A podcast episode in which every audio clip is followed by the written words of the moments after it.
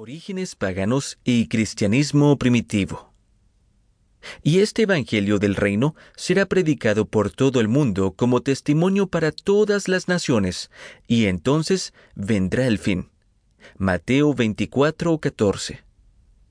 Luego del surgimiento del Imperio Romano, a finales del siglo I antes de la era común, la colina vaticana comenzó a atraer a más personas.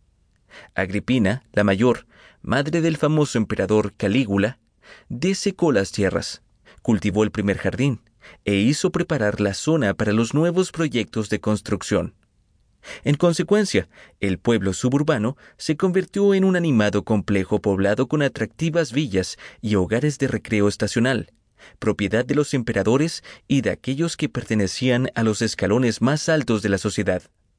Junto a estas espaciosas fincas había mausoleos y templos paganos dedicados a toda suerte de dioses romanos y otras religiones politeísticas.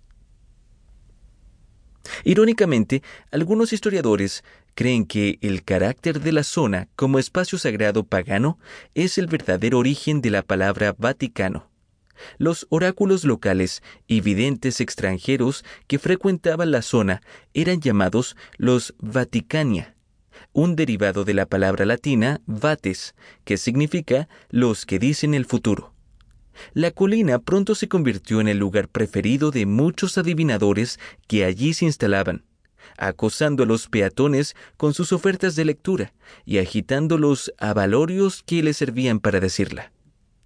Había asimismo en la colina una piedra colocada allí como símbolo de la sacralidad de la zona, y un templo construido en honor de Cibeles, la serpiente, diosa de la tierra, denominado el Phrygianum.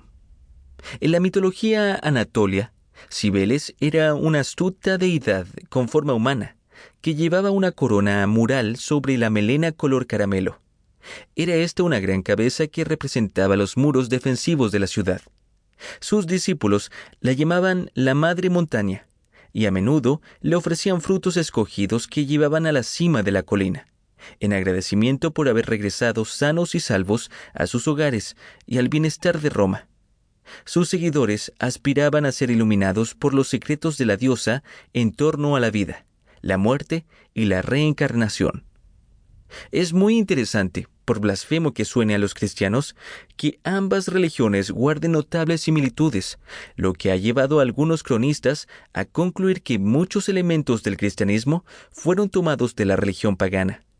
Para empezar, el hijo de Cibeles, Atis, nació supuestamente el 25 de diciembre y fue también un dios crucificado. Los seguidores de Cibeles celebran la muerte y resurrección de Atis, al igual que los cristianos lo hacían con Cristo con un festival de tres días a finales de marzo.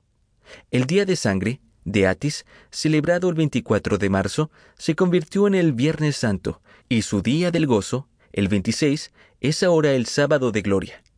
Además, el vocablo en inglés Easter viene de la hermana de Cibeles, Istar, una diosa de la fertilidad. En el año 40 era común el joven, atormentado y posiblemente trastornado, emperador Calígula despejó una sección de los jardines de su madre y ordenó la construcción en ese lugar de un circuito para carreras de caballos. Este estadio para cuadrigas fue llamado el Circo de Cayo y más tarde el Circo de Nerón, una vez cambió de manos. A diferencia de la tradicional rotonda del Coliseo de Roma, los circos tenían forma oblonga o rectangular, y sus pistas estaban localizadas a nivel del terreno. En sus comienzos, la instalación acogía carreras de caballos privadas, para diversión del emperador e invitados selectos, pero más tarde fue abierta al público coincidiendo con la celebración de alguna fiesta religiosa o de algún festival. Una espina, que era una isla adornada con pilares y columnas de intrincados bajorrelieves, dividía parcialmente la pista en dos para crear un trayecto semi-ovalado. Tres años antes, Calígula había traído personalmente desde Egipto un elegante obelisco de color rosa y lo había emplazado en el centro de la espina. El obelisco ya era considerado una antigüedad en esa época, puesto que había sido erigido en el año 1835, antes de la era común.